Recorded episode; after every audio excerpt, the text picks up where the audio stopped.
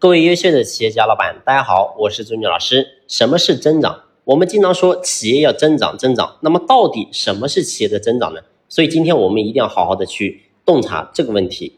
其实说白了，真正的增长就是我们企业内部不断成长的一个过程。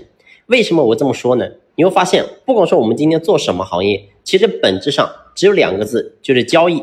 交易就是拿你跟顾客之间的价值进行。等价的交换，你比如说你今天卖的是这个产品，那么客户给你钱了，给了你钱所带来价值，那么你就把你的东西给到你的客户，所以这本质上是一个交易的行为。所以为什么企业能够增长呢？是因为你的能力相比于你能换到的东西更多了，所以你会发现你就增长了。所以为什么公司能增长、能挣钱？因为你的能力变强了，你能够生产出更多的产品。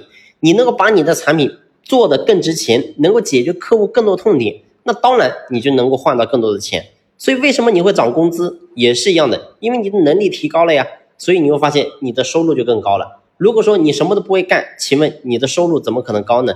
所以记住，企业也好，个人也好，还是按照我过去所讲的一句话，叫有用就有一切，没用一切都烟消云散。请问你对你的客户真正产生过用吗？